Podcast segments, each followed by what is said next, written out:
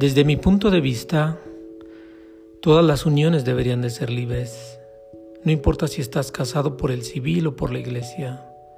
Deberías vivir en la libertad del amor con tu pareja siempre. Pero eso no sucede. Siempre que estás con alguien lo quieres controlar, lo quieres atar. Y cuando atas a alguien o lo controlas, el amor muere inmediatamente. La gente piensa que un documento los ata, y eso es mentira. Lo que te ata es tu mente, no un documento. Lo que te ata son tus celos y tu posesividad o tu inseguridad. Y de esa misma manera también vas atando a las personas a ti, principalmente a tu pareja.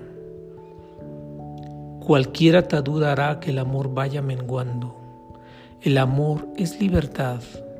El amor va en contra de las ataduras. Las personas no somos como un pájaro que enjaulas y ya te pertenece. De hecho, aunque el pájaro esté enjaulado, no te pertenece. Pero la ilusión de que es tuyo te da una sensación agradable. Ahora tú tienes un pájaro y el vecino no. Pero es horrible, es muy feo tener a un pájaro enjaulado solo porque tu ego te dice que tú tienes algo que los demás no tienen. Además, Qué hermoso pájaro, nadie tiene uno igual. Es horrible que las personas compren animales solo para tenerlos enjaulados o amarrados. Pero lo mismo hacen con los humanos.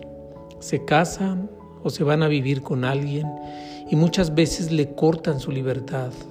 No importa si no firmas un documento o si lo firmas, eso no es trascendente. Siempre encontrarás maneras de quitarle la libertad al otro. Por eso hoy en día hay muchas separaciones, porque la gente siempre está buscando su libertad. El ser humano siempre va a buscar su libertad. Son muy pocas las relaciones que se sienten libres viviendo juntos. En cuanto alguien te da el sí, ya sientes que te pertenece, que es de tu propiedad. En cuanto ya eres novio de alguien, esa persona ya no puede hacer muchas cosas que hacía antes de que tú llegaras o tú ya no te sientes en la libertad de hacer y decidir cosas que antes hacías y que te hacían feliz. Las relaciones deben de ser libres. Tanto el hombre y la mujer tienen el derecho de vivir en la plenitud de su ser y disfrutarse a sí mismos primero, antes de poder compartir ese disfrute con la pareja. Las personas viven en la inseguridad, pero es en la inseguridad de ellos mismos. Por eso buscan a alguien a quien atar a su vida y a quien controlar, porque eso les da seguridad, eso les da poder.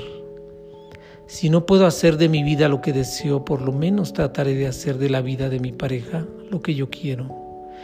Y entonces comienzan los golpes, los insultos, la lucha de poderes, la lucha por la libertad. Y jamás, pero jamás podrás ser dueño ni del cuerpo de alguien, ni de sus pensamientos, ni de sus sentimientos, ni de lo que él hace, ni de su vida. Solo tú eres dueño de ti mismo y cada quien es dueño de sí mismo.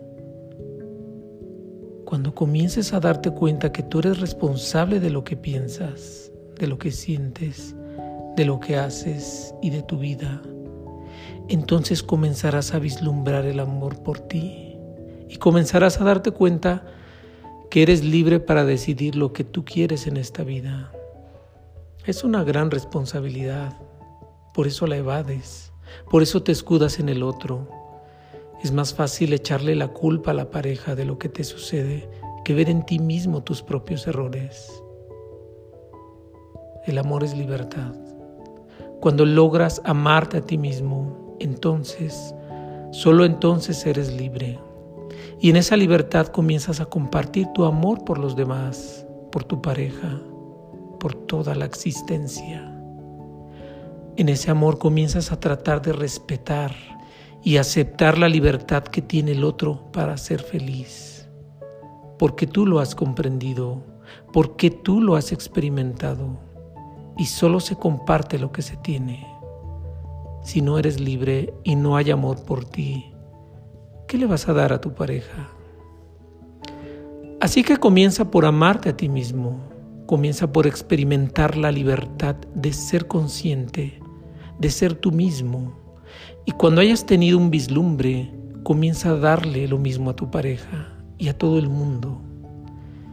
Entonces aprenderás a respetar y aceptar la libertad de los demás y vivirás en un mundo de uniones libres, libres en el amor.